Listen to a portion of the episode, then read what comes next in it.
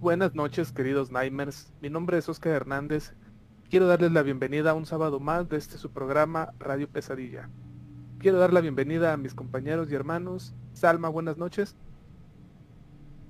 Hola, buenas noches, buenas noches Nightmares. Esperemos y disfruten de una noche más de pesadilla. Ale, buenas noches. Hola, buenas noches, bienvenidos a todos. Eh, ya estamos aquí listos para empezar. También quiero darle la bienvenida a Gus. Gus, buenas noches. Hola, ¿qué tal? Eh, muchachos, ¿cómo están? Y por ahí saluditos a todos los que ya se están conectando con nosotros. Muy emocionado. Eh, la recomendación para esta semana es una serie precisamente que la pueden encontrar en Netflix, es producción original, cuyo nombre es Manifest. ¿verdad? Eh, no quiero darles grandes rasgos, pero pues básicamente trata de un avión eh, que había desaparecido años antes y de la nada reaparece en espacio aéreo. ¿verdad? Y pues por ahí las consecuencias y situaciones que puede traer este repentino pues aparecimiento, ¿no? Claro. Y pues dándoles ahora sí que eh, una pequeña introducción del tema de esta noche. Digo, no es ninguna sorpresa, lo pueden leer desde el título del programa. ¿verdad? Y es precisamente, ¿verdad? El Malasia MH370. Eh, para aquellos que no sepan o no se acuerdan, eh, esto sucedió hace ya nueve años y actualmente pues sigue siendo un misterio muy muy muy grande en cuestión de, de pues de aviones desaparecidos, ¿no? ¿Qué pasó con el vuelo 370 de Malasia Airlines? Eh, desapareció el 8 de marzo del año 2014 cuando iba en ruta de Kuala Lumpur a Beijing con una capacidad de 239 personas a bordo, eh, que oscilaban entre los dos años, o sea, iba un bebé, hasta el más mayor que iba eh, con la edad aproximada de 76 años. Entre los pasajeros pues iban como todos los vuelos, ¿verdad? Un grupo muy variopinto, ¿verdad? Entre pues vacacionistas, eh, los viajeros habituales, los que van de negocios, ¿verdad? Hasta peregrinos budistas, ¿no? Estamos hablando de una zona pues asiática, ¿verdad? En lo que pues es eh, muy común encontrar a la gente de esta religión.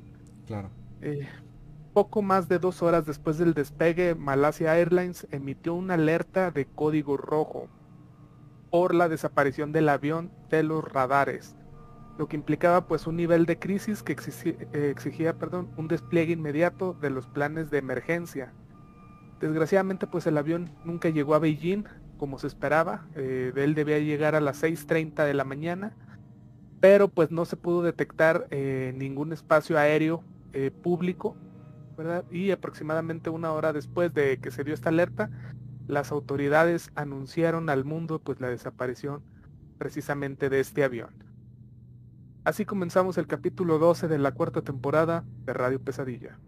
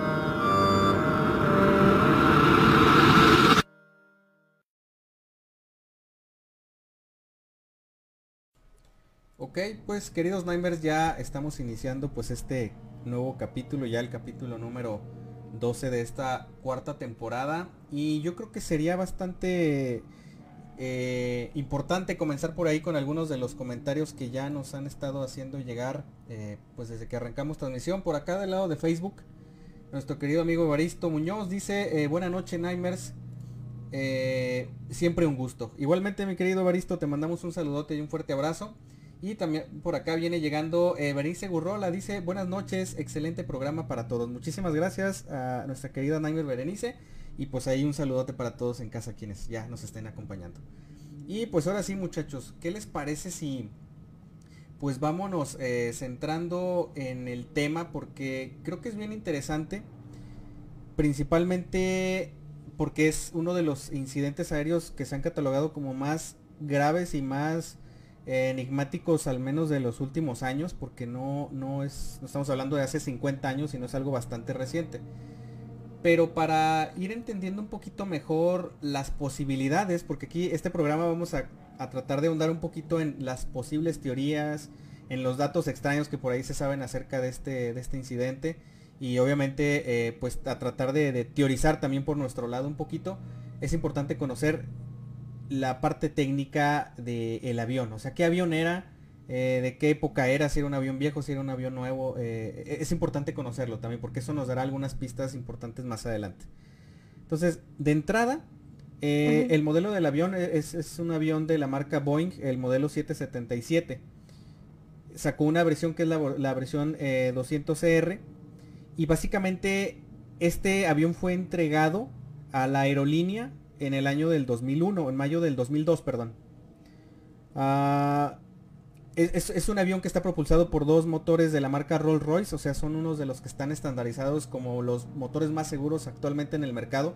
Incluso estos motores muchas veces se llegan a dañar eh, en pleno vuelo y eh, mantienen como esa estabilidad, o sea, de que simple y sencillamente los apagas y puedes continuar con, tu vuelo sin, ningún problema. Eh, entonces, pues bueno, este avión tenía este, este tipo de motores. Eh, y aproximadamente ya tenía en horas de vuelo y en, ciclos de, uso estaban alrededor de las 20.000 horas de vuelo. Ese es un tiempo promedio para una aeronave de este tipo. Suena a lo mejor como mucho, pero pues realmente estamos hablando de que son vuelos muchas veces de tipo chart que van y regresan a países, distancias extremadamente mm. eh, a veces pues amplias. Entonces, la verdad es que no era un... Para, para centrarlo un poquito y que se entienda un poquito más esa parte, no estamos hablando de un avión viejo, o sea, como tal. Estamos hablando de un avión relativamente moderno eh, y, con un uso que no era tan exagerado para, para el tiempo que pues ellos ya tenían utilizando en, la, en, la, aerolínea, ¿no? Eh, ojo aquí, este avión sí había tenido ya un incidente, pero fue no fue durante un vuelo, sino fue durante un rodaje por una pista de traslado a las pistas de despegue, se les conoce como los taxiways. Entonces, este avión tuvo la mala fortuna de golpear con un eh, con la cola de un, Airbus eh, A340-600 eh, esto es muy común en los aeropuertos. Bueno, no es común, pero cuando pasa, pues es este. Son daños que no son tan graves porque son colisiones hasta cierto punto controladas. Son simples y sencillamente accidentes, ¿no? Eh, este avión que con el, que con el que colisiona, pues es uno de, la, de una aerolínea china de la China eh, Eastern Airways. pero fue, fue, un, fue un daño que fue pues únicamente el fuselaje, hubo reparaciones inmediatas y posteriormente pues se volvió a, a poner en circulación, ¿no? O sea, tampoco fue nada, nada grave. No hubo heridos y no hubo ninguna eh, cuestión relacionada hasta este momento con, con, un daño, digamos, grande.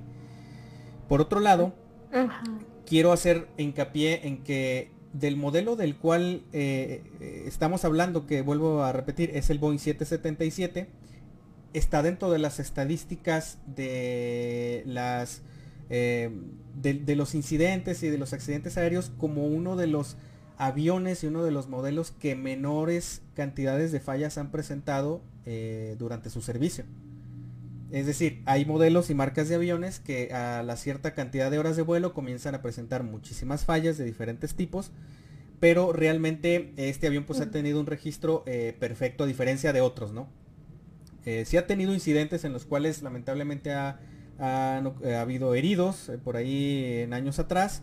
Eh, pero hasta el momento, si no estoy mal con la estadística, son dos o tres los accidentes importantes que se le han atribuido a este avión. Ajá.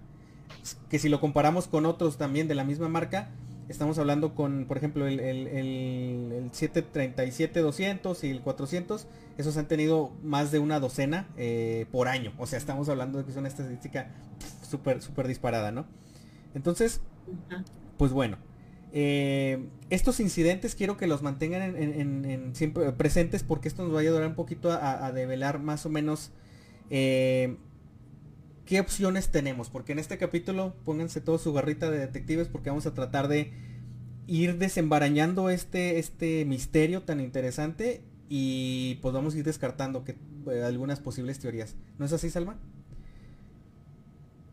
Sí, así es. Este, la verdad, vamos a también a contarles un poco de la cronología de del accidente que ocurrió, bueno, no del accidente, sino de este misterio con el MH370.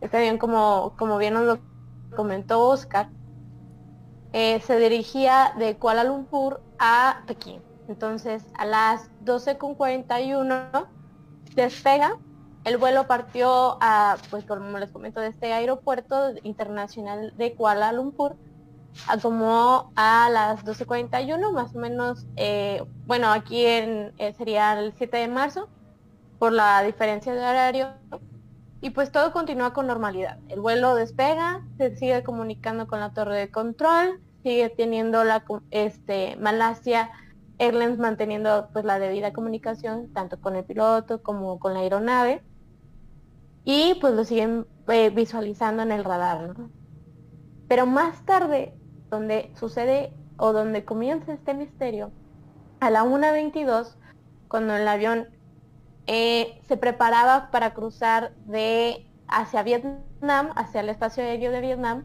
o sea, iba a cambiar como de una zona de tráfico a otra, si no este, me equivoco en los términos. Iba a pasar de un control aéreo a otro y se pierde total comunicación con el avión. Es decir, desaparece del radar y ya no hay comunicación ni de piloto, ni no hay nada. O sea, no se puede localizar a esta aeronave de un, de un momento a otro. El control de tráfico aéreo de Juan perdió pues este cualquier tipo de relación con la aeronave y las últimas coordenadas que tuvieron de él fueron en un punto del mar de China, meridional, bajo el control de Vietnam, muy cercano a la frontera de Malaya. El avión deja de comunicarse y la señal del transportador se perdió justo antes de pasar pues esta al control aéreo de China. A la 1.23 bueno, entre 1.23 y las 6 y media se da ya oficialmente el comunicado de desaparición. La página web de Aviation Herald informa que el control de tráfico aéreo pues pierde el control tanto con el radar como con la radio a la 1.22 y que Vietnam tampoco había detectado el avión, o sea, no habían visto o podido localizar que esta misma nave estuviera ah, sobrevolando su territorio. Y lo interesante aquí, lo que lo hace aún más raro, es que pues, normalmente cuando hay complicaciones en los vuelos, pues, obviamente los pilotos eh, comunican, ya sea si hay eh, alguna señal de, socorro o indicaciones de que hay mal tiempo, que se tienen que ah, ir a otra zona porque no, no pueden visualizar, porque hay neblina, o sea, siempre lo, lo comunican, ¿no? Pero no es así. Simplemente esta nave desaparece del radar sin comunicar absolutamente nada. Como lo mencionaba Oscar, pues estaba programado para aterrizar como a las seis y media en el Aeropuerto Internacional de Pekín. Pero cuando se pierde, cuando se pierde la señal en, como ya dijimos, en el mar de China, aún tenía combustible eh, el avión para seguir sobrevolando siete horas y media. Entonces, pues entre todo este misterio que no se sabía, que básicamente era como un echar culpas de, de Malaysia Airlines con Vietnam, con el gobierno y así, el gobierno vietnamita pues inicialmente informa que el avión se había estrellado en el mar, en algún en el Golfo de Tailandia, pero después la aerolínea lo contradice y dice, no, pues no, o sea, eso no es verdad y este ay, perdón, aunque después la aerolínea negó así como las alegaciones sobre la ubicación de la aeronave, por la Armada Vietnamita, porque la Armada Vietnamita dijo, no, pues se perdió en este punto, en esta ubicación, en estas coordenadas, y no, eh, después el ministro de Transporte de Malasia lo niega, y otra vez la Armada de Vietnam pues comunica que, que no, que las coordenadas que habían dicho no es donde ocurrió el accidente, no es donde se estrelló, más bien era donde se había perdido comunicación con, con la, en el avión. Entonces es un contradecir y es, eh, en mi opinión, como muy acelerado el haber dado un comunicado sin, sin haber investigado un poco más. Eh, pero pues es que fue un caso bien extraño. O sea, creo que era un avión muy grande, como decía Era uno de los más seguros, uno de los más grandes y no se habían tenido este tipo de fallas con esta aeronave y de repente fue como desapareció. Y un avión no desaparece.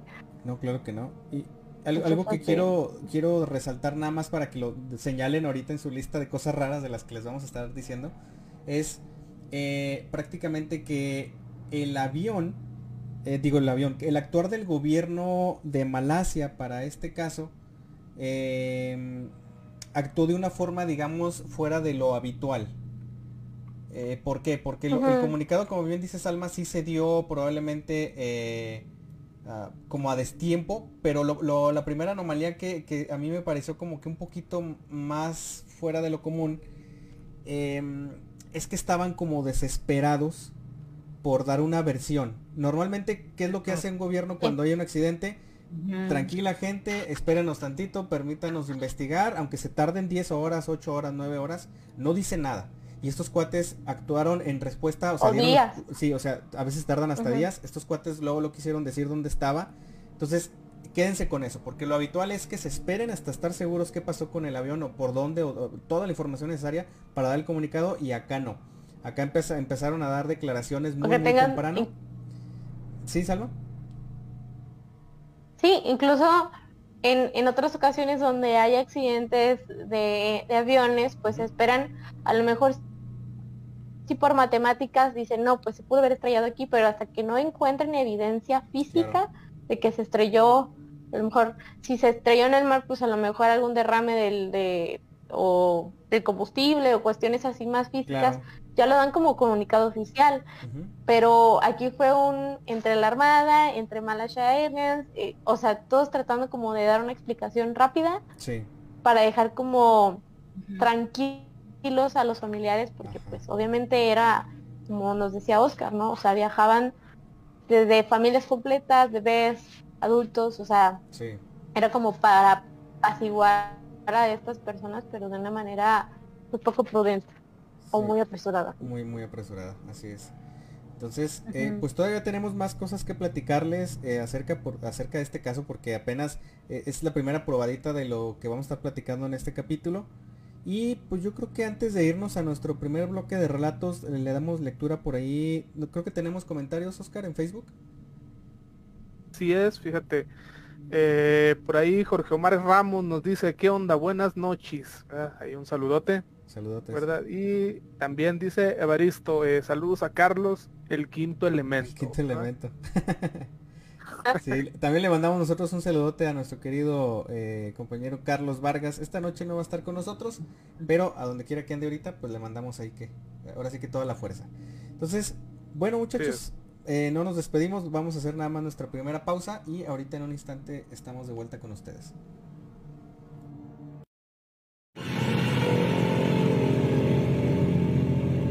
¿Te han contado o te ha pasado algo sobrenatural? Manda tus relatos a nuestro WhatsApp 52 618 145 56 55 o entra en nuestra página web www.radiopesadilla.com. Tus anécdotas serán transmitidas en vivo y serán parte del archivo macabro de Radio Pesadilla.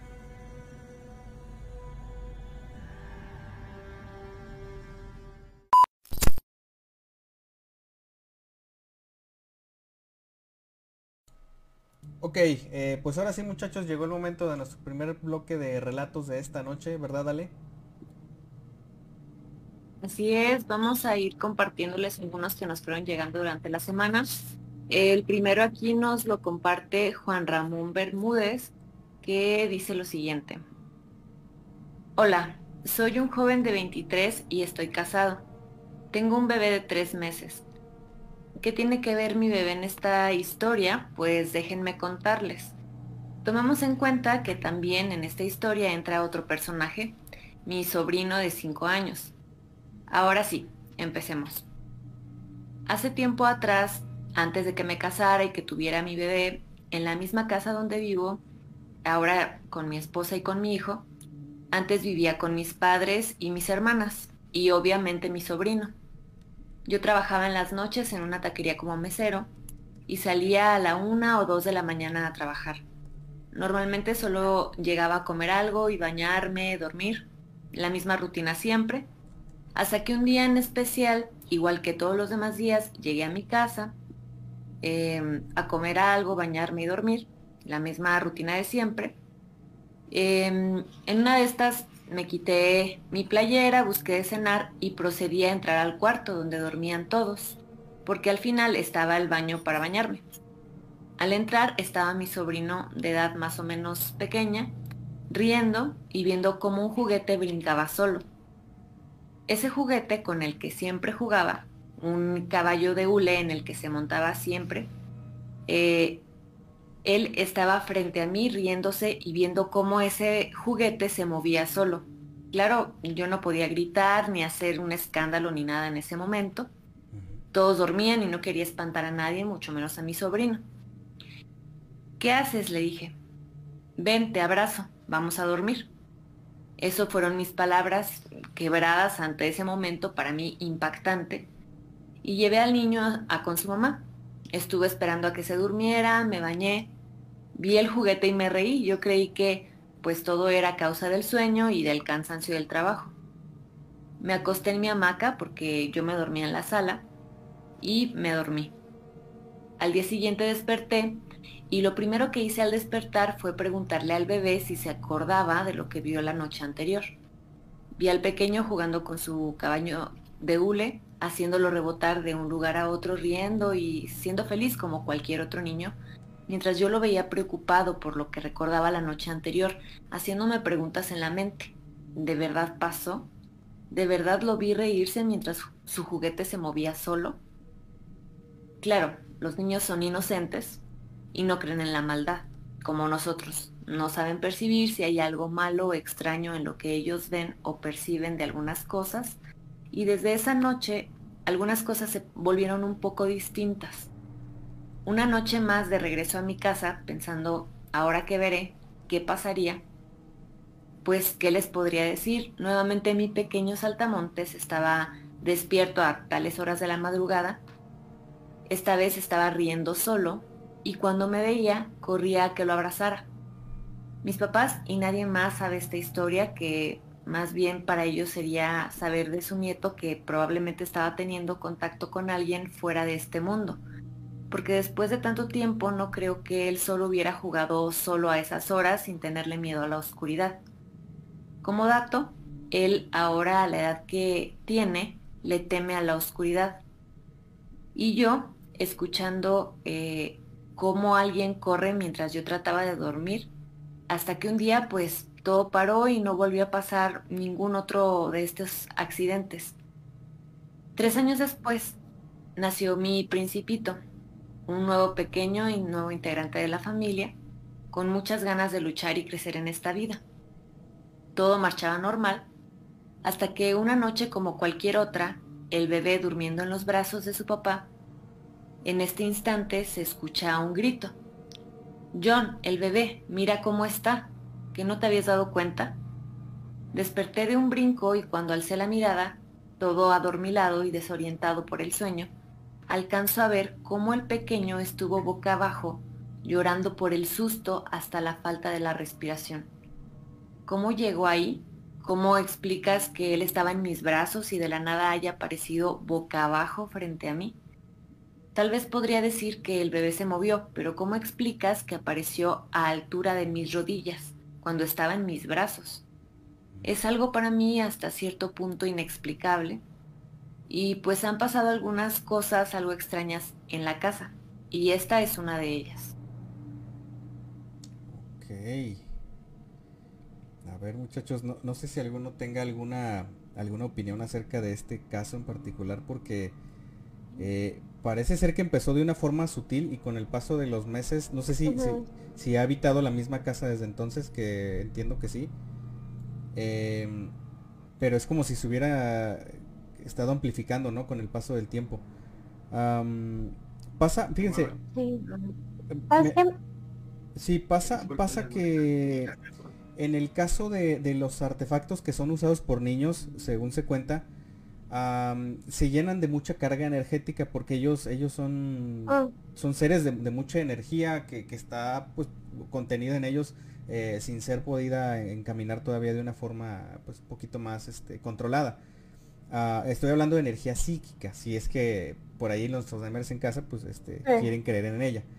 Eh, ha habido casos en los que eh, o, más bien, hay casos, por ejemplo, con los famosos figuritas estas de los trolls o los creo que se llaman trolls o trolls, no sé cómo les llaman. Ah, Estas figuritas que, fabrican como de madera y que les dan rasgos muy, muy, este, muy como de viejitos. y, que la gente suele tenerlas en los jardines. Bueno, mucha gente a estos seres eh, los tratan como si fueran seres vivos. Y lo que están haciendo prácticamente con esa acción es que les están impregnando esa energía de vida que, que, están emanando. Y es curioso porque mucha gente que los tiene llegan a decir, ah, es que ya me anda, ya me escondió mis cosas porque no le puse los dulces que siempre le pongo cada semana. Ahora se me olvidó y, me anda haciendo travesuras. Y es como que a mí se me hacen bien macabros. Me, parecen un poquito macabros esas figuritas. Pero siento yo que, que alguno de sus pequeños le, bueno, en el mejor de los casos probablemente está impregnando a, sus juguetes de, de, su propia energía. Ojo, no estoy diciendo aquí que, sea la única teoría, pero yo creo que era más bien eh, alguno de, sus pequeños quien estaba proyectando toda esa energía psíquica sobre alguno de los juguetes y, por eso se estaban pues no solamente moviendo, sino también pues a lo mejor eh, pasando otras cosas más extrañas. Pero eso es mi teoría, ¿no? No sé, ustedes muchachos si quieren agregar algo de, este caso. Claro.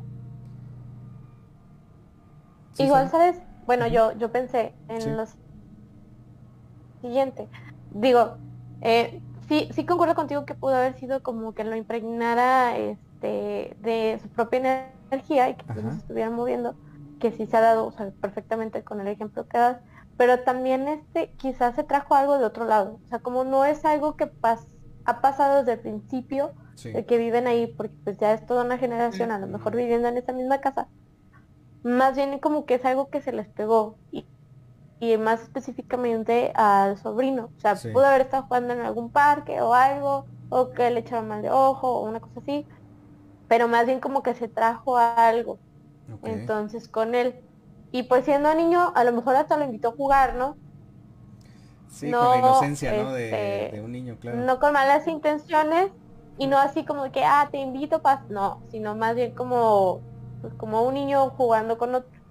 Entonces, este, sería bien interesante saber si su sobrino sigue teniendo como esta relación extraña o si ha sucedido algo más con él o si ya, este ya no ha habido situaciones con el sobrino porque probablemente pues siga andando rondando en, la casa no en busca de atención.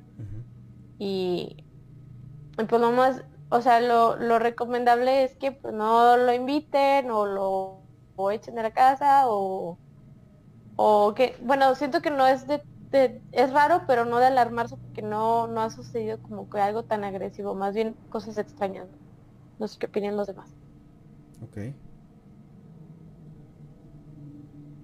Y yo creo que este Sí, adelante, Ah, eh, pues nada, nada, más rápido, yo creo que de la segunda parte de la anécdota, mm, esta de que o se tenía como que al bebé en brazos y después aparece como boca abajo. Este, creo que ahí es un poco más como explicable. Si se quedó a lo mejor este realmente dormido, lo que sea, sí se puede explicar perfectamente dependiendo de la edad del bebé, pues sí hay ciertas edades en el que el bebé no gira. Eh, cuando están sobre todo muy, muy chiquititos, ¿no? Pero si por algún motivo se descuidó o lo que sea, sí puede ser que pues haya pasado, ¿no? Que puede ser algo más explicable físicamente hablando. Sí, la, sí, la primera parte de la anécdota sí está eh, un poco más este extraña. Eh, me hizo recordar ahora sí que la película de Toy Story, ¿no? Algo así. Pero bueno, quién sabe, ¿verdad? Afortunadamente yo nunca he visto ningún juguete ni nada moverse, pero sí definitivamente creo que también me habría asustado como él. Así es. No, sí, estoy de acuerdo. Oscar, querías agregar también algo, ¿verdad? Eh, pues más o menos lo mismo que, dijo Ale. Este, Coincides. creo que lo del bebé, sí, lo del bebé creo que es este hasta cierto punto normal. Ajá. No, no veo que mucho tema y paranormal que sacarle a ese aspecto, ¿verdad? Sino, pues lo curioso es lo del juguete, ¿no? Este, cómo es que saltaba, ¿verdad? Ahora, también no nos explicó mucho cómo era el juguete, porque pues hay juguetes que, que, están hechos para brincar, o sea, tienen algún resorte o algo, entonces no es tan raro tampoco que un juguete brinque. Sí. Eh, entonces sí me hubiera gustado a lo mejor que, que, nos explicara un poquillo más qué tipo de juguete era, este, cómo estaba, eh, ¿verdad? Para poder... Eh... Sí, que se lo puedo haber movido el niño y se seguía moviendo o algo así. Sí. porque digo, yo aquí tenía, me acuerdo yo de, de niño, pues tenía juguetes, este... Eh, que uno los presionaba así hacia el suelo, o sea, con el resorte y los soltaba y brincaban, ¿verdad? Este... tenían un segurito, ¿no? Y con algún movimiento ya de rato saltaban o se activaban. Sí, exacto. O tenían cuerda, este, que se podía soltar. Entonces sí, eh, digo, no es para, o sea, no, no es que no le creamos, sino que más bien este, nos hubiera gustado saber un poquito más de cómo era pues, el juguete. ¿Verdad? Pues para poder eh, dar un, diagnóstico un poquito más completo, ¿no?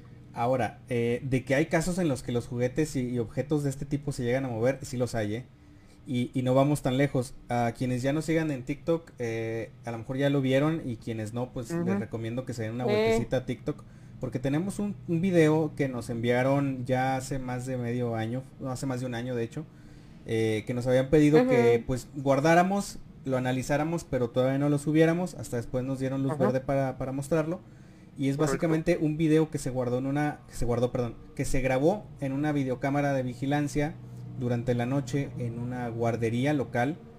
Eh, que está apuntando justamente a una sala de, juegos donde normalmente pues se, meten los, donde están los juguetes, ajá, están todos apilados en una repisa y un juguete de la repisa salta y no solamente salta sino que cae en el suelo y parece o da la sensación, si ustedes se fijan bien, ahí tendrán la última palabra, pero parece que da un par de pasos antes de detenerse.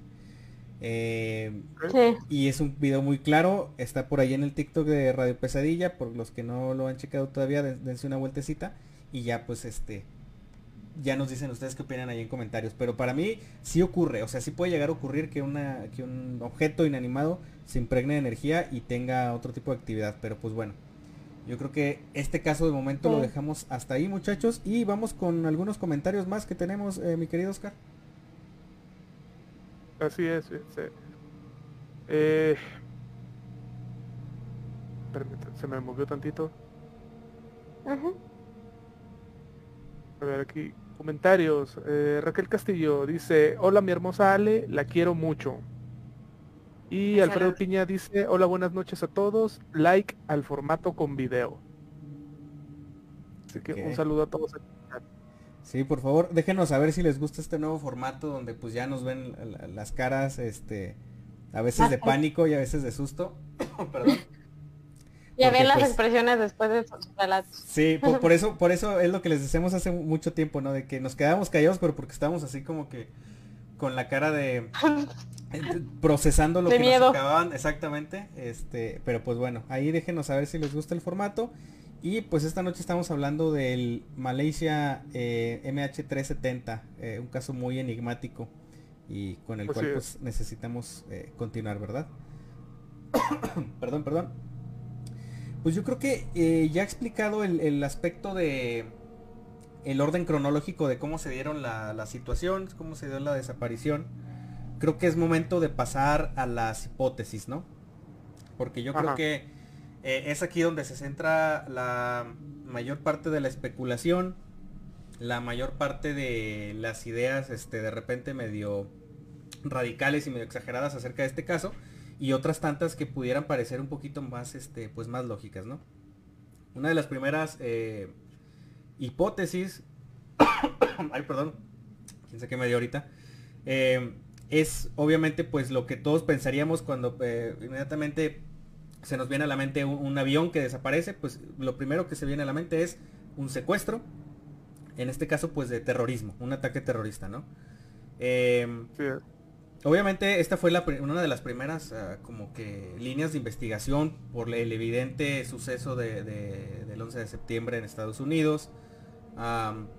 entonces, eh, a partir de ese, de ese evento en Estados Unidos, ocurrieron varios mecanismos de seguridad que se implementaron en todas las aerolíneas y en todos los vuelos, precisamente por el hecho de que eh, eh, pues eh, no se tenían como que suficientes mecanismos de seguridad en realidad, o sea, no, no existían. Te puedes meter tú en un avión con, varios objetos que no eran los adecuados y no, no, no era por ahí el, el, o sea, no, no, no, era, no había tanta seguridad, ¿no? Pero bueno, perdón, ¿tenemos ahí un comentario o ese llegó después? Ese llegó ahorita, ¿verdad? Sí. Ok. Entonces, fíjense bien, bueno, eh, ya después de darle toda este, esta vuelta a, este primer aspecto, eh, el ministro de Transportes de Malasia hizo las primeras investigaciones y hizo primero un... Ah, perdón. A ver, a ver, espérenme tantito que me ando adelantando, ¿verdad? Díganme muchachos, no pasa nada, nada más digan, nada más digan, no pasa nada. Ya me ando brincando. No, estamos bien metidos. No, no, digan, digan. Pero sí, vamos a ahondar en esto, pero no pasa nada. A ver, entonces, ¿qué nos quedamos? Es para dar un poco de, contexto. Es para dar un poco de contexto sobre las este, múltiples posibilidades que hubo de después de este accidente. Sí, sí, sí. Cuando, dije las teorías me habían dicho, espérate muchacho, porque todavía nos faltan otras cosas. Pero bueno, a ver. Vamos, creo que vamos contigo, pues, vale. sí, eh, bueno, yo nada más voy a comentar algo muy rápido respecto a cómo fueron las investigaciones. Em, aquí realmente eh, mucho, hubo mucha inversión respecto a intentar ver pues qué pasó con el avión, ¿no? Entonces, durante mucho tiempo se creyó que el avión estaba precisamente, eh, ya lo comentábamos, ubicado eh, a nivel de lo del de donde estaba el océano Índico. Pensaban que pues prácticamente el avión había caído y se había pues ahora sí que perdido eh, al fondo de, este océano y era específicamente en un área en el que le llamaban el séptimo arco. Entonces, esa era como la idea principal, se encontraba en este lugar. Como eh, la idea era que estaba ahí, pues hubo mucha investigación intentando encontrar eh, pues el, el avión como tal, pero pues básicamente las búsquedas no tuvieron fruto. Em, y después de dos años de búsqueda, en enero de 2017, Malasia, China y Australia deciden terminar la investigación eh, y pues la búsqueda de este avión. Entonces, eh, realmente fue mucho tiempo el invertido en, realmente intentar encontrarlo y fue mucho el dinero que se invirtió, invirtió en, en todo esto. Para la búsqueda se gastaron más de 135 millones de dólares, em, que pues se intentó pues realmente encontrarlo, ¿no? Eh, todavía después de que se cerró la investigación, un año después, en una empresa de Estados Unidos que se llama Ocean Infinity, em, e, era de em, encargada como de exploración del, en el fondo del mar, ¿no? Como, como lo no, entonces hace una investigación propia eh, a nivel de igual del Índico en el sur de este océano para pues eh, con el mismo objetivo, ¿no? Encontrar restos del avión o alguna pista que pudiera dar con él. Sin embargo, pues tampoco encontraron resultados. Em, para este tiempo entonces Malasia ya había ofrecido un pago, eh, o sea, puesto una oferta para quien encontrara algo de este dinero, perdón, de este avión, les ofrecieron hasta 70 millones de dólares si llegaban a encontrarlo. Pero bueno, pues hasta ahora sí se han, se supone, encontrado pues algunos restos del avión que se confirmaron que son de él, pero eh, otras cuantas partes que dicen que tal vez sí le pertenezcan, eh, pero no exactamente en esta parte, sino em, unas partes se encontraron a nivel de la costa de África y otras sí en las islas del Océano Índico. Entonces, em, pues bastante interesante. La realidad es que se ha invertido mucho dinero en intentar encontrar pues qué pasó con este avión.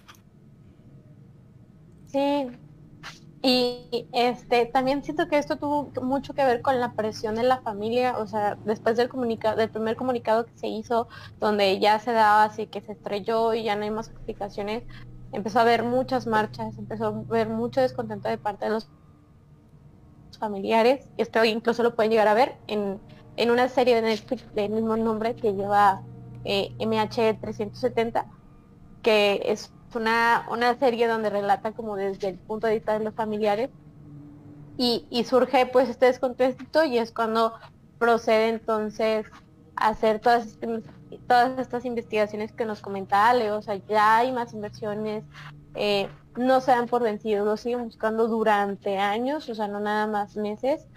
Y este, sí está bien curioso eso que encuentran partes del avión eh, pues de hecho como que no en la ruta que debería de haber seguido, ¿no? Y esto es porque, bueno, de todas las investigaciones que se hicieron, no llegaron a ninguna conclusión de lo que pasó o de lo que pudo haber ocurrido dentro del avión. Aunque pues no se descarta que hubiera sido, pues que se desvió deliberadamente de su ruta, por lo que terminan estas este, partes del avión en otras partes y pues también una posibilidad a la que también se le, le llegó a conclusión, eh, pues es esta misma, pero de que se desvió de la ruta por parte de eh, las agencias de inteligencia estadounidenses que, también llegaron a esta misma conclusión hasta 2015, o sea, un año después. Y pues toda la información que facilitó tanto funcionarios internacionales de Malasia, indican que, eh, como mencionábamos, pues el Boeing 777 200ER pues tiene capacidad de, combustible para más horas. O sea, desde que perdió comunicación, todavía quedan 7.5 horas para seguir este pues pilotando, por lo que ellos dan por hecho que así fue. Después de su último contacto de voz, pues se calcula que siguió volando unas seis horas. ¿Y esto qué quiere decir? O sea, que es ya cuando empiezan estas teorías que nos comentaba Gus con mucho entusiasmo. sí, sí. que alguien seguía pilotando. Sí. no, está bien. Que alguien seguía pilotando. O sea, independientemente de donde perdió comunicación, alguien siguió pilotando a otra ruta o este pudo haber sido o no el piloto pero quien sea que siguió eh, al comando del avión no podía o pues bien no quería comunicarse. Entonces a partir de esto, eh, que tampoco se puede saber qué ocurrió con certeza dentro del avión, empiezan estas teorías que pues vamos a comentar. y por ahí, este, como bien dices Alma, este, más bien no querían comunicarse porque mm. Eh, en los estudios ahí, o sea, no detectaron fallas en cuestión de transmisión, ¿no? O sea, el sistema de radio no estaba fallando, de radar. Entonces, ellos de haber querido eh, pues, tener una llamada de auxilio o, lo que sea, simplemente no lo hicieron. ¿Por qué? Pues no sabemos, ¿verdad? O sea, es parte de los misterios de, pues, de esta desaparición porque eh, técnicamente el avión no estaba fallando eh, pues de un modo como para perderse así, ¿no? Sí. Entonces, eh, digo, es, es, es muy interesante todo el, todo el caso, ¿verdad? Y, y, entre más te pones a analizar este caso, o sea, salen más preguntas que respuestas. Sí, por ahí todos en casa les estamos proyectando también una pequeña imagen de la digo, ahorita hablamos de ubicaciones, hablamos de posibles rutas, hablamos de, lugares exactos donde supuestamente debería haber ocurrido el accidente, si, si es que fue así. pero es, más o menos una, pequeña representación ya en un mapa, eh, pues eh, digamos, un poquito más sencillo de entender, en el cual eh, pueden ver del lado derecho con una línea de color azul la ruta que se supone que debe tener el, el vuelo MH370 hasta China. en el dibujito se puede ver cómo en el punto número 2 es donde supuestamente se desvía y donde se derivan las dos posibles rutas que eh, según esto pues se llegaron a, por un lado a, estimar que se pudieron haber tomado y por otro lado otra de ellas es porque pues simple y sencillamente ahí es donde empezaron a aparecer los supuestos restos. Entonces eh, es nada más para que quede como que un poquito más clara esa parte pero si se fijan para que un avión como decía ahorita Salma tenga ese tipo de cambios de rumbo, ah, no lo puede hacer cualquier persona. ¿eh? No, es como que por accidente se nos desvió y se fue a donde quiso. No funciona así un avión. Ojalá funcionaran así los aviones, pero no. Eh, es, lo tienen que volar para empezar eh, una tripulación de dos personas mínimo por el tamaño del avión y por el tipo de controles que utiliza y los mecanismos de las computadoras para ir programando em, la parte de la navegación automática eh, de entrada son complejos no es como eh, como el GPS del carro como el Google Maps no no, no funciona de esa manera eh, hay otro mecanismo en el cual se programan las rutas y pues bueno esto fue obviamente pues aparentemente pareciera ser que fue deliberado no pero ahora ahora, sí al ratito les contamos las las teorías de lo de lo que se se pues se creyó por lo que estaba eh, que, habían sido las causas de este de este caso tan pues tan único no ah, no sé si tengamos eh, más comentarios por ahí en Facebook o en YouTube. Así es. Eh, por aquí David Gómez nos dice like al formato con video por dos. Y Evaristo nos dice sí a favor del formato con video el cierre de temporada anterior recuerdo sus reacciones al video que les mandé. Ah sí. Así viéndolos, más cercanos. Traumados. Nos mandó, nos mandó por ahí, bueno, habrá visto un, un screamer en la temporada pasada. Pues bueno, entonces, pues ahora sí, si no estoy mal, creo que vamos al siguiente bloque de relatos, ¿sí, verdad? Sí, sí. Ok, entonces por favor no se despeguen, que todavía nos falta asustarnos un ratito más con, con más historias de terror.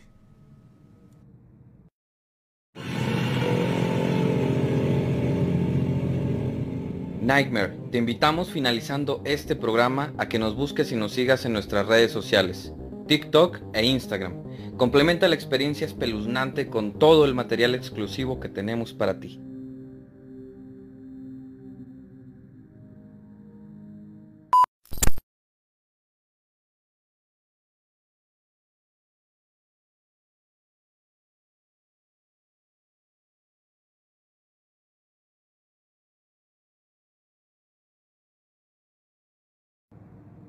Ok, Ale, ahora sí, todos tuyos, vamos con el siguiente bloque de relatos.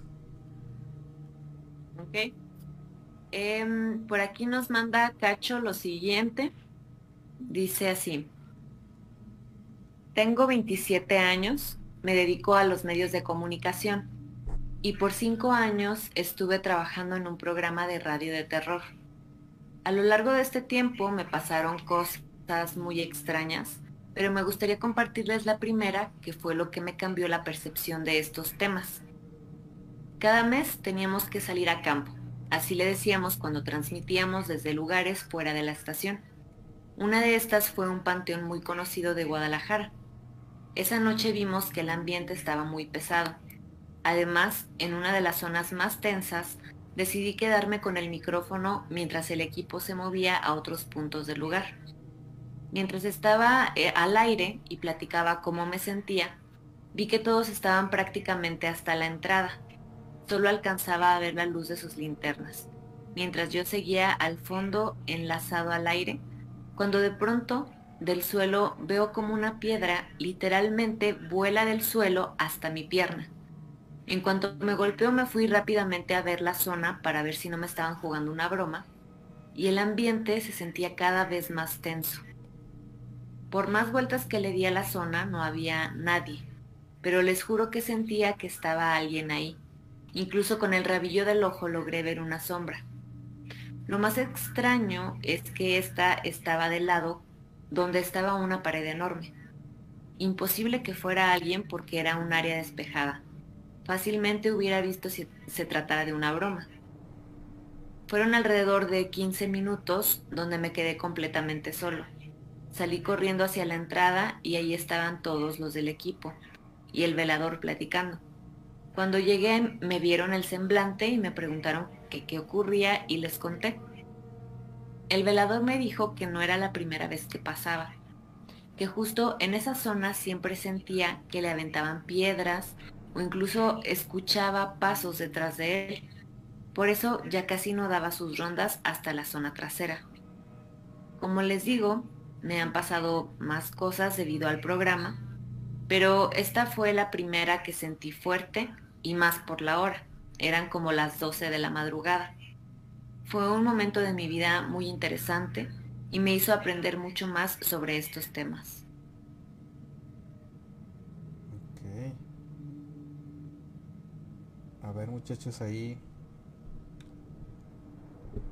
Igual, eh, o sea, creo que también nos ha ocurrido de manera un poco distinta. O sea, las veces que se ha tenido la oportunidad de sacar a campo, sí ocurren estas cosas. O sea, sí, quizá porque mm, hablamos de estos temas de cierta manera como que nos acercamos a ello y sí empieza uno a sentir cosas bien extrañas. O sea, empiezan a ocurrir cosas dentro de casa o cuando está el programa y, y este, por ahí con nuestro amigo de Dark Angels también nos llegó a platicar, él es, trabaja en, en el Panteón de Oriente. También en estas experiencias y de lo tenso que llega a ser el panteón a ciertas horas de la noche. De 12 a 3, o sea, el ambiente es completamente distinto y este, pues los veladores siempre saben. O sea, les ha ocurrido una y mil veces, entonces eh, sí que miedo y sí también pues cambió la perspectiva a partir de ahí de, lo que eh, pues durante un tiempo ha sido tu trabajo.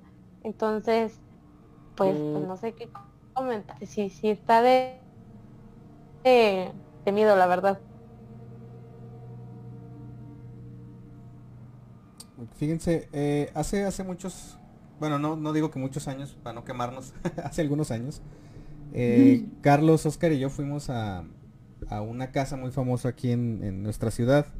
Nosotros somos de, somos de Durango, para quienes nos escuchan de, de otro, de otro estado. Y fuimos a una casa que se le conoce como La Finca. Únicamente con la intención de darle un vistazo, eh, no vandalizar ni nada, sino nada más acercarnos, ¿verdad Oscar? Y justamente desde adentro nos aventaron también eh, piedritas, ¿verdad? Si no mal recuerdo. Sí. Es- Sí, sí, sí. eh, eh, eh, y, eh, fuimos pues porque conocíamos, ¿no? Eh, un poquito la, la leyenda. pues la leyenda, ¿no? De, Sí. de ahí del lugar, Ajá. ¿verdad? Y, Mm. y ni, ni siquiera teníamos contemplado esto de, de Radio Pesadilla, o sea, nosotros estábamos en otro asunto to- totalmente diferente, todavía no existía este programa, ¿verdad? Y, y pues nomás de morbosos, ¿verdad? Dijimos, pues vamos a ir, ¿verdad? A ver qué. Digo, estábamos cercas, este, nada nos costaba, entonces fuimos a, a- a dar el rol y, y desde que uno se acerca se siente eh, una vibra medio extraña. Sí está curioso, sí. Ajá, digo, puedes atribuirse a la que realmente haya algo o eh, pues es una casa abandonada y Da- simplemente por el puro hecho de estar abandonada pues como que se pone Sí. creepy, ¿no? Y Sí. nomás acercarse, ¿no? No sabemos, ¿verdad? Y sí, o sea, es- tratamos de preguntar a los vecinos a ver pues qué sabían, ¿no? qué, qué- qué conocían, qué, qué habían escuchado o oído, ¿no? ¿Verdad? Y eh, pues muy herméticos todos. sí. Este, Ah. Sí, se ponían así en plan de, no, no, ahí no pasa nada, no, no, ahí está todo bien. ¿verdad? Sí, les nada, ¿verdad? Sin E- querer era- admitirlo, va, les era- daba más miedo admitirlo. E- Era raro porque les preguntabas, oiga, eh, andamos investigando un poquito esta casa. No, no, aquí no asustan, aquí no se aparece nada. Y nosotros, ah, caray, era, eran muy insistentes con, con eso de que no, no, no, no, nada de lo que se dice es verdad, eh, todo es mentira. De ahí Así no los es, sacábamos, ¿verdad? sí. Sí, no, o sea, ellos, Mm. este, todos en plan, pero, pero como que muy enérgico en querer admitir que ahí no hay nada, ¿verdad? Y en segunda, este, pues nos acercamos obviamente a, a la casa porque pues tenía un barandal, ¿no? Entonces se puede ver hacia adentro, no es como que hubiera una barda que impidiera ver, ¿no? Aparte se la pues, brincaban. eh, se pudo, eh, se pudo, ah, se podía brincar, ¿no? O sea, no, no es Tan como que complicado. fuera difícil, ¿no? Sí. Entonces, pues, nos, pero pues nosotros, este, digo, no teníamos autorización ni nada, tratamos de pedirse a la, a, la supuesta encargada, este, Ajá. pero pues obvio, no, no, o sea, pues no, no, no quiso. Ujú. Este, Aquí y- admitiendo invasión a la propiedad privada, bien. Ah, No, no, no, no, no, era invasión no no, no, no, o sea, Ah, no fue invasión porque no, este, a pesar no nos dieron el permiso y no nos metimos, ¿no? O sea, nos quedamos afuera en la banqueta. Sí, en la calle todavía. Ajá, y pues viendo ahí, este, asomándonos a ver si se lograba, pues ver algo, ¿no? Este, desde ahí de afuera, pues como dice Gus, unas piedritas ahí empezaron a volar, ¿no? Pero de adentro de la casa hacia afuera, ¿no? Sí. Ah, Cosa sí. que, que, o sea, sí, no, no es como que alguien de afuera aventara piedras a la casa, ¿no? No, No, fue al revés, de la casa hacia afuera. Este, pues Sí. piedras muy chiquitas, ¿no? Así, este, pues graba, ¿no? Básicamente. Mm, pero de todas maneras. Pues, y, y pegaba, pegaba en el barandal, entonces es lo que delataba el, el sonido. O sea, porque pegaban fuerte, con mucha fuerza. Ajá, o sea, pegaban el barandal ahí donde estábamos recargados, ¿verdad? Sí. Y pues se escuchaba, ¿no? Este, nosotros ahí platicando, viendo a ver qué, qué otra cosa podíamos hacer, pues, pues, digamos que de repente alguien llamó a las autoridades, sí. este, entonces pues ya mejor nos retiramos. No llegaron a acercarse porque pues, este, nos movimos antes, ¿no? De que llegaran. Sí. Este, digo, pues dijimos, no, Pero pues, y aquí, si los corrieron, mm, Sí. ya los estaban echando con piedras. Sí, ya, ya- de Pues todas formas sí. ya, ya nos estaban corriendo desde antes, sí. Ajá. Sí. Sí, no, no. Bienvenidos no eran. No, entonces eh, realmente ese ejemplo que, que ahorita platica también Oscar eh, y que pues fuimos partícipes de esta actividad extraña, pues coincide con lo que a lo mejor le pasaba a esta, a esta persona, eh, obviamente en una diferente Sí. magnitud, ¿verdad? Pues no, no igual ni, ni, ni nada, pero sí, sí al parecer hay, hay entidades que pues son muy como posesivas con ciertos lugares y hacen hasta lo imposible para, para ahuyentarte. eh, eh, no sabemos si por ahí eh, mucha gente dice, ay, pues donde pasa eso es porque hay tesoros, ¿no? Especulan de que porque pues este enterraron alguna alguna eh, pertenencia eh, pues valiosa para alguien, ¿no? Y ahí se quedó cuidando, Claro, pero pues bueno, no se sabe eso, pero sí sí sí le, sí le doy el, el- el- el- el visto bueno a, a que esas cosas pasan y, y, pues a veces es mejor retirarse porque no sabemos la, la consecuencia que pudiera traer, ¿no? Así es. Y hablando precisamente de estos temas, eh, dice Baristo, yo he visto sombras de reojo en casa. Antes de verlas o presenciar un fenómeno siento cómo se me eriza la piel. Una ocasión les platiqué cuando me tocaron en la ventana tres veces y este, de un segundo piso. Eh, eso fue en la primera temporada, ¿no? Cuando nos lo contó. Sí. Eh, eh, sí, efectivamente. Eh, este, Ok. no Da. Y- da más pendiente verlos así de rojo porque también no sabes si, si fue algo que viste mal o si sí viste bien y en ese inter ya te asustaste un montón. Entonces, Sí, Sí, aunque creo que Baristo ya nos ha mencionado que por ahí en su casa pasan cosas, ¿no? Ya, ya por ahí nos ha relatado algunas actividades extrañas en otras ocasiones. En algunos de los primeros programas también ya nos contó. Entonces, este, eh, creo que está habituado, ¿eh? Creo que nuestro amigo Baristo está habituado a, a los fenómenos. eh, pero sí estaría muy interesante un día, un día visitarlo, todo el equipo de Radio Pesadilla, ¿no? Ya, ya me ando Sí es. invitando, pero este... Pero bueno. Eh, pues ahora sí, eh, continuamos yo creo que con, con lo que me andaba hace ratito adelantando, que eran las teorías de este caso de la desaparición del eh, MH370. Hay muchas teorías, ¿ok? Ahorita eh, les vamos a platicar dos de las que son más fuertes y si nos da tiempo les vamos a mencionar así bien rápido algunas otras de las que se llegaron a especular porque eh, existen cosas extrañas eh, que pudieran ser, pues sí, probablemente coincidencias, pero la- las hacen tener también como que su propio peso dentro de las posibles teorías, ¿no? Entonces, eh, ahorita yo les contaba sobre eh, la hipótesis de, de que pues, se trataba de un ataque terrorista. ¿De dónde sale o por qué se, se genera esta idea? Eh, básicamente porque dos de los pasajeros que iban eh, dentro de este vuelo se descubrió que estaban utilizando o que habían utilizado pasaportes eh, robados, o sea que eran pasaportes que le pertenecían a alguien más. Ah, obviamente hubo una investigación donde se involucró no solamente el FBI, sino otras agencias de investigación internacionales con mucho, mucho peso y con mucho presupuesto para realizar este tipo de tareas. Eh, y, pues esta fue una primera versión, ¿no? O sea, en cuanto se supo que probablemente esta era una línea de investigación, pues empezó a divulgar por, por eh, todas las televisoras y por todos los eh, centros de noticias como un posible atentado o un intento de un atentado terrorista, ¿no? otra de las cosas interesantes de estos dos pasajeros que, que pues descubrieron ya con estos semanas de investigación, meses de investigación, es que habían reservado sus pasajes de avión juntos, o sea, al mismo tiempo, desde la misma terminal, o sea, eh, supuestamente no se conocían, pero al parecer pues este sí iban los dos, este, eh, habían hecho un proceso de compra eh, al mismo tiempo, lo cual pues ya les daba con un poquito más de, pues de sospecha, o sea, era sospechoso que alguien, que alguien hiciera eso, ¿no?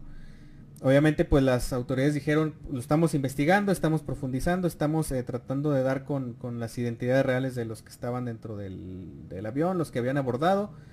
Eh, pero finalmente eh, estos, estos señores que eran iraníes pues se hicieron las conexiones necesarias y en ningún momento se pudo generar una, una, una prueba fuerte que dijera, sabes que sí, tenían relación con este grupo terrorista o tenían relación con este grupo radical. O sea, no se pudieron conectar estos señores con, con, nada de terrorismo. Entonces, pues por lo tanto, esta teoría pues llegó hasta ahí. Se abrió como especulación, pero ya no, no, dio para más. Oscar. Este, sí, fíjense, otra de las teorías que hubo precisamente en, en cuestión a qué ocurrió con esta aerolínea, pues fue la de eh, el secuestro, ¿no? Creyeron que pues, precisamente alguien había secuestrado a la aerolínea por los movimientos raros que hizo durante el trayecto, ¿no? Eh, el ejército de Malasia pues eh, creyó en un principio que el avión duró, eh, o más bien voló durante más de una hora después de desaparecer de las pantallas, ahora sí que de, pues del control de tráfico aéreo, cambiando de rumbo y viajando hacia el oeste sobre el estrecho de Malaca se dice que cambió de trayectoria eh, tras dejar eh, Baru, ¿verdad? Y que cambió incluso la altitud, o sea, eh, mejor dicho, bajó, ¿no? Este, de altura. Ajá. Y llegó hasta el estrecho eh, de Malaca, ¿verdad? Donde pues se cree que fue detectado por última vez, cerca de la isla de Pulau Perak, ¿verdad? Antes de que perdiera la señal, ¿no? En el océano.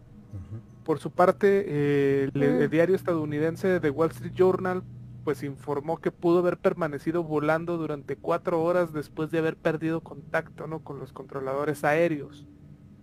Eh, después se supo eh, que apuntó, o más bien que se apuntó a que el avión pudo haber sido piloteado de forma deliberada por encima de la península de, Malasia, en dirección a las islas Andaman al oeste de Birmania. Eh, digo, todo esto son puras teorías, porque pues a final de cuentas realmente nadie sabe qué ocurrió ¿no? con, e, con este avión. Eh, por ahí pues hay otras teorías, ¿no? Este que se cree que pues precisamente lo más común, algo falló, ¿verdad? Y, se, ¿verdad? Este se perdió ahí este el avión por por eh, digamos, no supieron eh, dónde se encontraban y pues eso ocasiona que básicamente tú sigues avanzando cuando crees que vas bien eh, y resulta que ya vas por otro lado completamente distinto, ¿no? por ahí había otras teorías, ¿no, Gus?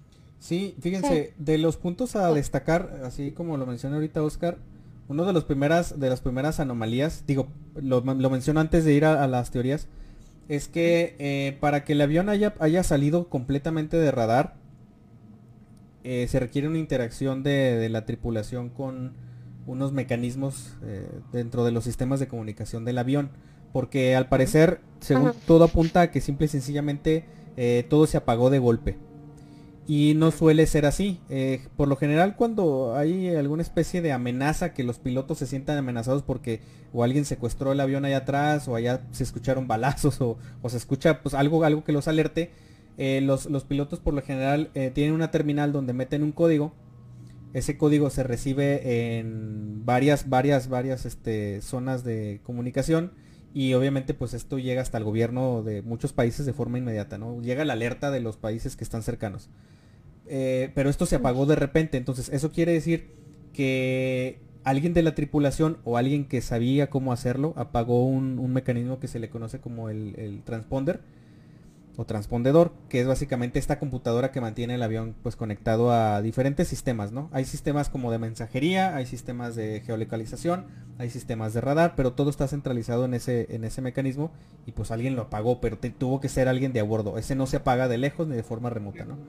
Entonces, esa es una de las primeras anomalías. Y luego ya, dentro de las teorías que empezaron a sonar por ahí, es que una de las que a mí más me, llamó la atención y me alarmó, es que mucha gente comenzó a creer que el piloto de forma demeritada había eh, causado el accidente, cambiado de rumbo principalmente y posteriormente llevar el avión a, a estrellarse. ¿Por qué? Porque eh, había antecedentes de que el capitán tenía eh, problemas eh, en cuestiones familiares bastante graves, o sea que se encontraba en depresión.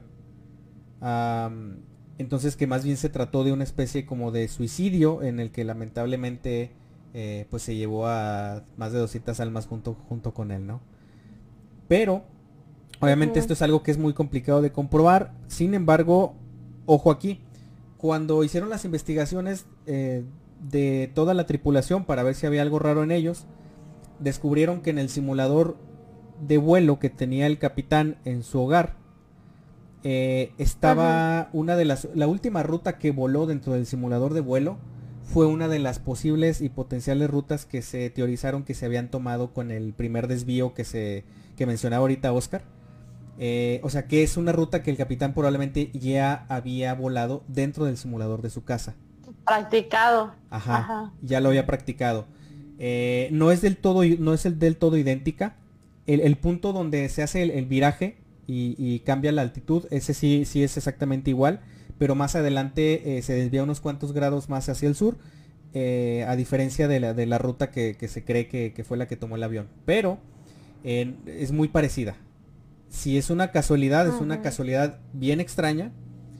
E, o sea, lo que sí es habitual que los pilotos tengan en su casa un simulador, porque muchas de esas veces tienen que estudiar algunos eh, protocolos para ciertos procesos cuando se, o sea, cuando van a renovar sus licencias o cosas así.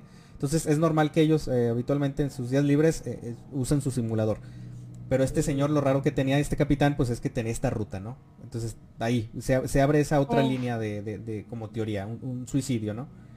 La otra es que eh, pues haya sido simple y sencillamente un eh, fallo mecánico eh, de proporciones obviamente bastante, bastante severas que al avión no le haya dado la oportunidad de simple y sencillamente pues dar un darle pues un mensaje de, SOS o de reportar la falla si hay casos, o sea, hay casos donde aviones han fallado en sus instrumentos. los capitanes, la tripulación se, se, pone en un estado como de alerta baja, se piensan que todo está bien, probablemente se llena de eh, nubes y resulta que a lo mejor iban descendiendo y ellos no lo percibieron. Y ha habido accidentes donde pues eh, un avión por ahí en los en el 89 chocó contra una montaña eh, todos mueren, pero porque pues no detectaron que existiera un problema, ¿no? Simple y sencillamente pues pasó y ya. Entonces esa es otra teoría que para mí tiene pues también un poquito algo, algo de sencillo cuando está sobrevolando zonas montañosas donde hay obstáculos de ese tipo. Pero pues estamos hablando que ellos estaban volando sobre el mar. Eh, es, en el Sí, no, no es, no es como que sencillo que se te atraviese un cerro de la nada. y otra de las que a mí se me hizo bien interesantes. Ah, no, perdón, sí, Salva. No, no, dale. Sí, otra de las que se me hizo bien interesante es eh, que por ahí algo de la carga era sospechoso. Ah, esto involucra también a, entidades eh, rusas y ahorita les voy a decir por qué. Resulta que al parecer Estados Unidos, Estados Unidos no, perdón, eh, estaban desarrollando una especie de tecnología que precisamente es una tecnología que funciona como un sistema inhibidor. Eh, este sistema ya lo tiene Estados Unidos y según se cuenta, eh, China ya había mandado fabricar eh, un sistema similar, o más bien medidas que contra... Sí, o sea, contramedidas contra este sistema que había ya desarrollado Estados Unidos. Para que se entienda en términos más comunes. Era un sistema que cuando lo activabas bloqueaba todas las señales de radio, de radiofrecuencia y de electromagnetismo de una zona. Entonces prácticamente cualquier objeto lo podían aislar de cualquier tipo de comunicación. ¿Ok? Esto lo, tenía ya desarrollado Estados Unidos. ¿Qué es lo que pasa? Un espía se lo lleva a, esta zona de, Malasia, donde fabrican uno similar, mm. y lo están llevando para llevárselo a los chinos. ¿Ok? Eh, obviamente este es, este es un, equipo que es este... Eh, ¿Cómo les diré? E, es, equipo muy codiciado por muchos países. O sea, esta tecnología es muy codiciada por muchos países. Eh, y entonces, ok. Pasa todo esto. Hay en el cargamento del avión algo que ni siquiera fue registrado que era. O sea, sí existe el antecedente de que había una caja de la cual no se sabía el contenido. Una carga extraña. Una carga extraña, pero, pero nadie habló de eso y no se pudo recuperar y nadie sabía de qué se trataba. Ok, bueno, hasta ahí todo como que, pues bueno, igual era contrabando, ¿no? Es, normal que, haya eh, cosas de contrabando en cualquier lugar. Bueno, resulta que lo que complica esta situación es que ah, obviamente se, se sabe que alguien de Estados Unidos robó este material y lo, y, lo, replicaron en, los países de, Asia y lo llevaban justamente para China. Entonces, eh, la teoría es que uno, o los mismos norteamericanos con tal de no permitir que su tecnología llegara a China, derribaron el avión, ¿sí? O dos, quienes vendieron esta tecnología a los asiáticos para posteriormente fabricarla y llevarla a China, fueron los rusos, porque, eh, ahí les va porque los rusos hubo una persona que empezó a encontrar partes del avión en una isla cerca de África. ¿Ok? Esta persona que pues simple y sencillamente se veía como un civil que pues quería ver, eh, pues, quería sumarse a la búsqueda porque estaba muy angustiado y muy triste por el caso. Entonces este señor empezó a encontrar pues un pedazo de fuselaje, un pedazo del tren de aterrizaje, una sección de un faro de una de las alas, eh, y, curiosamente, aunque cientos de personas se sumaron a la fundación de este señor para buscar las piezas, el único que de repente llegaba y decía, miren, ahora encontré esto, era él. ¿Ok? Investigaron a este señor y resulta que muchos años atrás fue miembro de la KGB. Actualmente, o sea, para esas épocas ya no tenía ninguna relación con nada del gobierno ruso, pero extrañamente eh, el único que estaba encontrando las partes del avión que supuestamente eran del avión, pues este estaba relacionado en su pasado con un gobierno eh, eh, exacto, o sea, un gobierno eh, comunista y, durante aquellos años, ¿no? Entonces, pues bueno, son, son teorías porque jamás se puede conectar nada, pero, pero son raras, o sea, sí, sí son como que, oye, eso está muy raro. Muy sospechoso, ¿sí, Salma? Oye, y agregando un poco a esto de, lo que comentabas de la gente ruso. También, como alrededor de unos meses después de que desaparece este avión, otro Boeing 777, que no sé si el vuelo iba a Estados Unidos o iba a salir de Estados Unidos, de Malaysia Airlines también, es este tiene un accidente sobre Ucrania, me parece, o cerca de Ucrania, y la determinación que dio Estados Unidos es que fue un misil que se le atravesó al avión y que este, pues en, este caso sí hubo restos, sí pudieron enterrar a las personas que estaban dentro del avión, o sea, sí se eh, quedaron los restos y se recuperó el avión, pero justo fue unos meses después, entonces es bien, bien mm. extraño. De la misma aerolínea, una ruta, lo de Ucrania, Rusia, o sea, todo esto que estás comentando, pues probablemente también era como por una situación a lo mejor bélica política o este por política o por intentar este obtener este recurso tecnológico que, nos mencionabas. Pero sí hay muchas cosas que que realmente pues no van a tener explicación. O sea las las investigaciones cesaron pero sí es muy muy extraño. Sí sí la, verdad es que está lleno de mucho misterio y más porque no es normal que en nuestras épocas, o sea, en la época moderna, un avión desaparezca. No, no es lo común, no es lo normal, y mucho menos sabiendo pues tantos mecanismos este, de comunicación, de rastreo, de vigilancia, de localización eh, global, o sea, ya es, es, algo que no se ha repetido. Si ustedes se ponen a verlo, ya no, es, una situación que ya no ha vuelto a pasar, afortunadamente, digo, pensando en, quienes fueron víctimas y en sus familias. Pero es, curioso que no sea uno de los problemas eh, pues habituales, ¿no? Que desaparezcan los aviones. Entonces eso lo deja todavía como que lo aparta del montón de casos que han sido pues meramente accidentes aéreos y, lo pone pues ya del lado donde pues este yo estoy seguro que hay algo más ahí, ahí hubo algún tipo de interés distinto eh, y obviamente yo también creo ahí sí Oscar yo yo concuerdo en que hay alguien de por medio o sea alguien me refiero a alguna nación. Claro. Porque eh, en especial en estos tiempos ya es casi imposible que un avión desaparezca así nomás porque sí. Y más porque pues básicamente todo el mundo está conectado, ¿no? Digo, a lo mejor nosotros como personas normales no tenemos el acceso, digo, a la conexión en todos lados, ¿verdad? Pero eh, instancias de este tipo, o sea, donde quiera que anden va a tener al menos una señal que un satélite va a detectar, ¿no?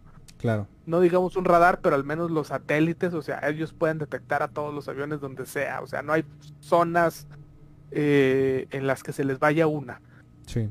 Eh, o sea, estamos hablando de que hay cientos de satélites en el, o sea, orbitando, o sea, es, prácticamente imposible, ¿no? Que, que pues que un avión así se desaparezca, ¿no? Sí, claro. Entonces, eh, a mi consideración, yo sí creo que hay alguna nación implicada y simplemente pues están ocultando los hechos, ¿no? Al, resto de la población. Sí, claro. Ah, sí, totalmente. Este. Ah, y otra cosa que me faltó decirles rápido. Eh, los primeros medios que estaban interesados en saber del supuesto paradero en, del avión malayo eh, eran, eran agencias de Estados Unidos. Ustedes ya saben cómo Estados Unidos es bastante invasivo en el aspecto de eh, querer resolver todos los problemas del mundo. Sí. Algo curioso aquí es que en cuanto empezaron a aparecer las piezas que daban la pista de que pues había caído en algún lugar cerca de la costa africana, eh, los Estados Unidos se retiraron. Dijeron, bueno, nosotros ya no sabemos qué más hacer, no tenemos idea de qué pasó, ahí nos vemos, gracias. Después de haber invertido una gran cantidad de dinero al principio para supuestas investigaciones, de un día para otro, de repente ya dejaron de hacerlo. Y eso, que de las piezas encontradas se descubrió que no todas pertenecían al mismo avión. Había piezas que tenían el número de serie que correspondía, pero había piezas que no. Había piezas que estaban maquilladas, probablemente plantadas en ese lugar para hacer ver que eran de ese avión, pero no nada que ver, o sea, eran, eran piezas de reuso, de esas que tienen en las bodegas cuando las cambias por, por unas nuevas de, otros aviones. Entonces, pues sí está medio... Está, está bien raro, está bien raro este caso. Eh, pues ahí, no sé si creo que tenemos algunos comentarios, Oscar. Así es. Eh, Dante Esparda viene llegando y dice buenas noches, Dimers. Hay un saludote a Dante y viene Rojas también llega y dice buenas noches. Ah, así que hay un saludote a los dos. Así es, pues bueno, eh, pues no sé muchachos si quieran ir cerrando la transmisión de esta noche. Eh. o nos vamos con el último relato antes de cerrar. Ah. Queda aquí uno, no sé, a, su consideración. Pues yo creo que nos lo echamos y, con eso terminamos. Ok. Entonces. Bueno, este último. Em, aquí lo tengo ya listo. Si quieren se los comparten una vez. Sí, adelante. adelante. lo manda. Ok, lo envía aquí Alan David Mora. Eh, dice lo siguiente. Esto ocurrió cuando tenía unos 11 o 12 años. En ese momento yo tenía un grupo de amigos muy amplio y para celebrar el cumpleaños de uno fuimos a dormir a su casa. Éramos alrededor de 7 u 8 personas. Este amigo tenía variedad de cosas como televisión y consolas para mantenernos entretenidos. Incluso montamos un refugio con mantas en donde dormiríamos ya que nosotros dormíamos en el comedor, sobre colchones que estaban encima del suelo y a su vez tapados por las mantas que estaban sujetas a mesas eh, con peso haciendo un techo, aunque algunas partes de los colchones sobresalían. Todo iba bien, hasta que sobre la una y media de la mañana estaban alrededor de dos en el refugio y los otros restantes estábamos en el sofá. Cuando vimos, o mejor dicho, vi una mano esquelética con un aura y tiras negras, como un dementor, asomarse por la puerta corrediza de cristal del comedor, que saludaba moviendo los dedos. Me quedé pasmado, pero mis amigos no la vieron. En ese momento pensé que era una broma, porque no era la primera vez que me hacían bromas, pero me equivocaba. Unos minutos después nos metimos en el refugio y un amigo me preguntó, Tú también lo has visto, ¿verdad?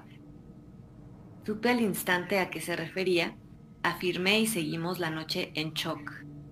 Cuando pasó el tiempo y nos calmamos, volvimos a ver la mano. Esta vez todos. Tras verlo, simplemente nos escondimos todos dentro del refugio y cerramos todos los todos lugares con objetos pesados como si unas mantas fuesen a salvarnos. Estuvimos con los teléfonos y consolas, pero no nos relajamos.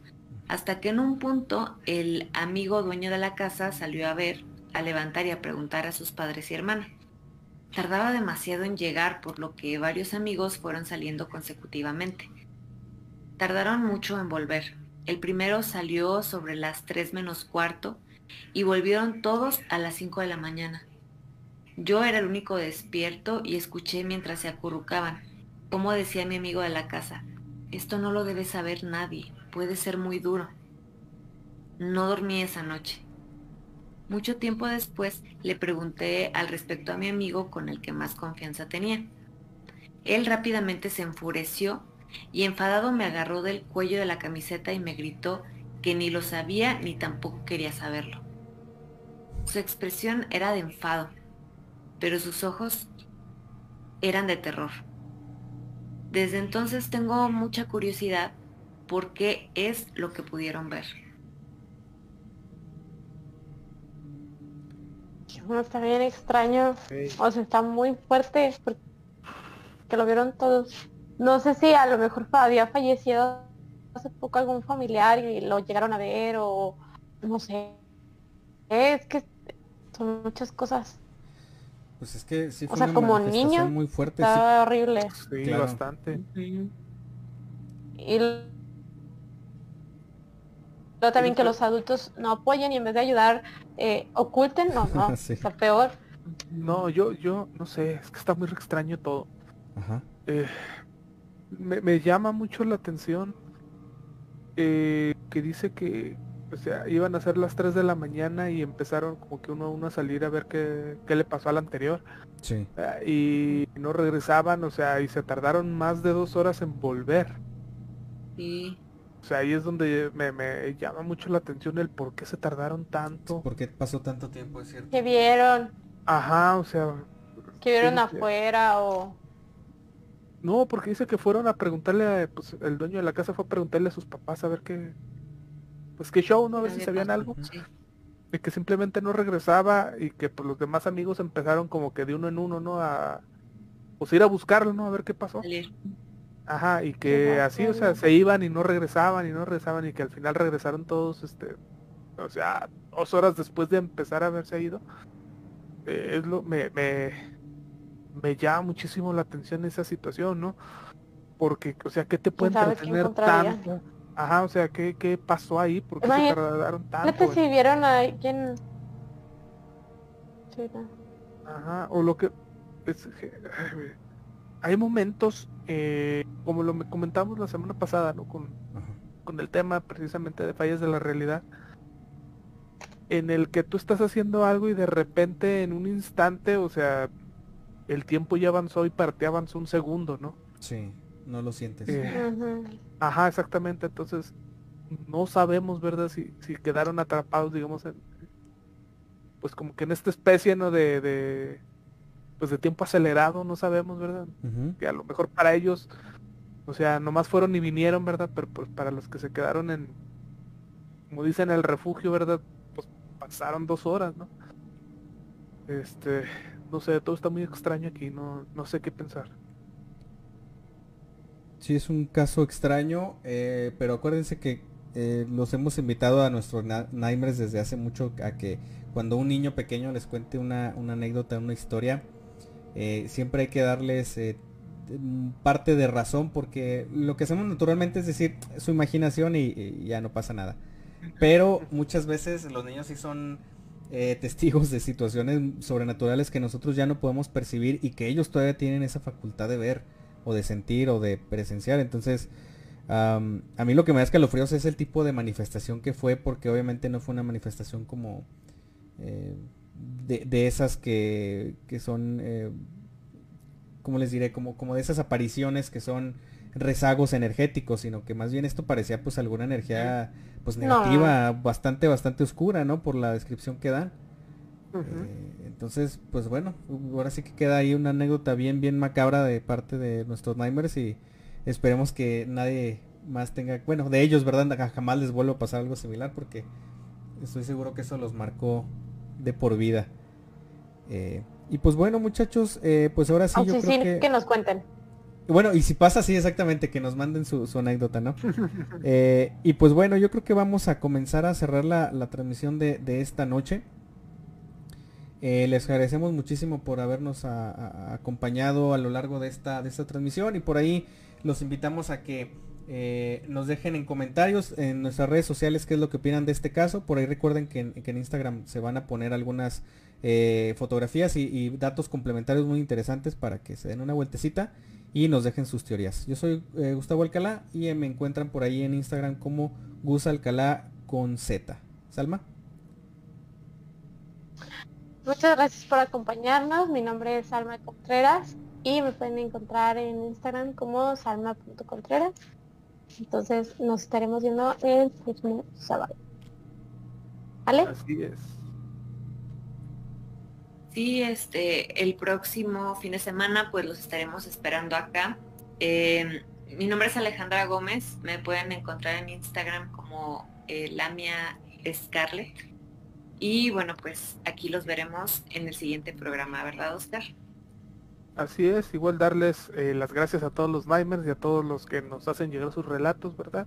Mi nombre es Oscar Hernández, pueden encontrarme ahí en Instagram como Fabulantasia, digo, si si es que gustan buscar alguna, no saben qué leer y verdad, entonces ahí pueden encontrar varias recomendaciones, ¿no? Y creo que eso es todo, los dejamos con la leyenda de la noche. Esto fue Radio Pesadilla, donde las pesadillas comienzan. Que duerman bien.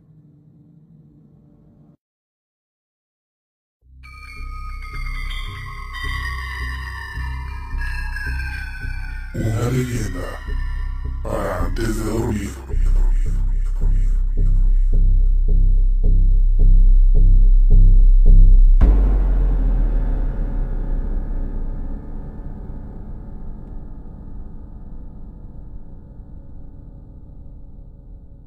La leyenda del charro negro, Jalisco.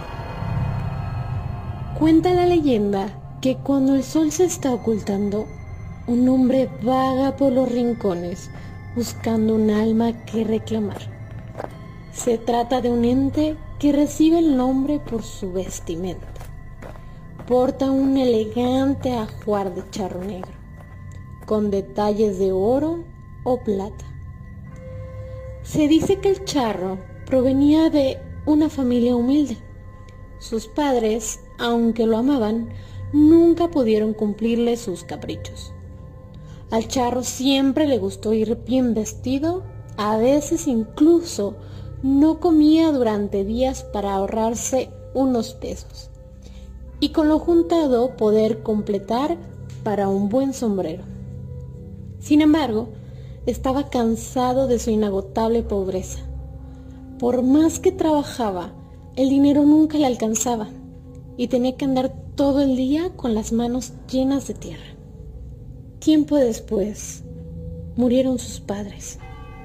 Al quedar solo, la miseria del charro aumentó considerablemente, por lo que tomó una decisión que cambiaría su vida.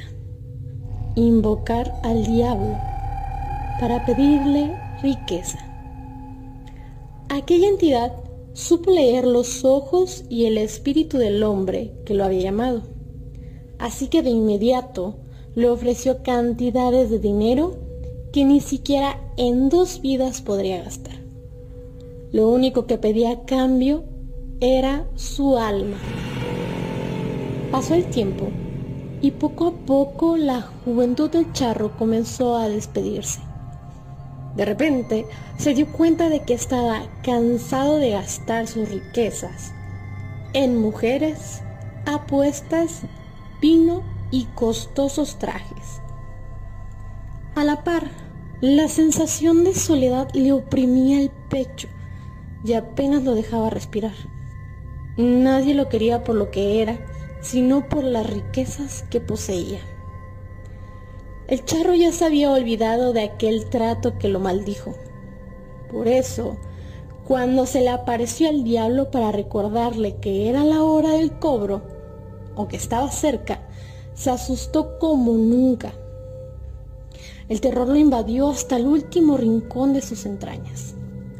Recordó su deuda y por cobardía comenzó a ocultarse. Mandó al personal de su hacienda a poner cruces por toda su propiedad y a construir una pequeña capilla. No obstante, el recuerdo de la deuda pendiente no lo dejaba dormir, ni disfrutar de los pocos meses que le quedaban de vida. Así que, en un arranque de miedo, tomó a su mejor caballo junto con una bolsa que contenía unas cuantas monedas de oro que no se había gastado emprendió el viaje durante la noche para que nadie lo viera huir. Sin embargo, el diablo se dio cuenta de que el charro faltaría a su palabra, así que volvió a aparecer frente al jinete y a su caballo, pero esta vez con el fin de llevárselo. Iba a esperar a que murieras para cobrar la deuda que tienes conmigo, pero como te ocultas cobardemente, te llevaré ahora, dijo el diablo. El charro no tuvo tiempo de responder. Cuando se dio cuenta, su caballo encabitado trató de patear al demonio, pero era tarde. Los brazos de su amo habían comenzado a secarse y su carne a desaparecer.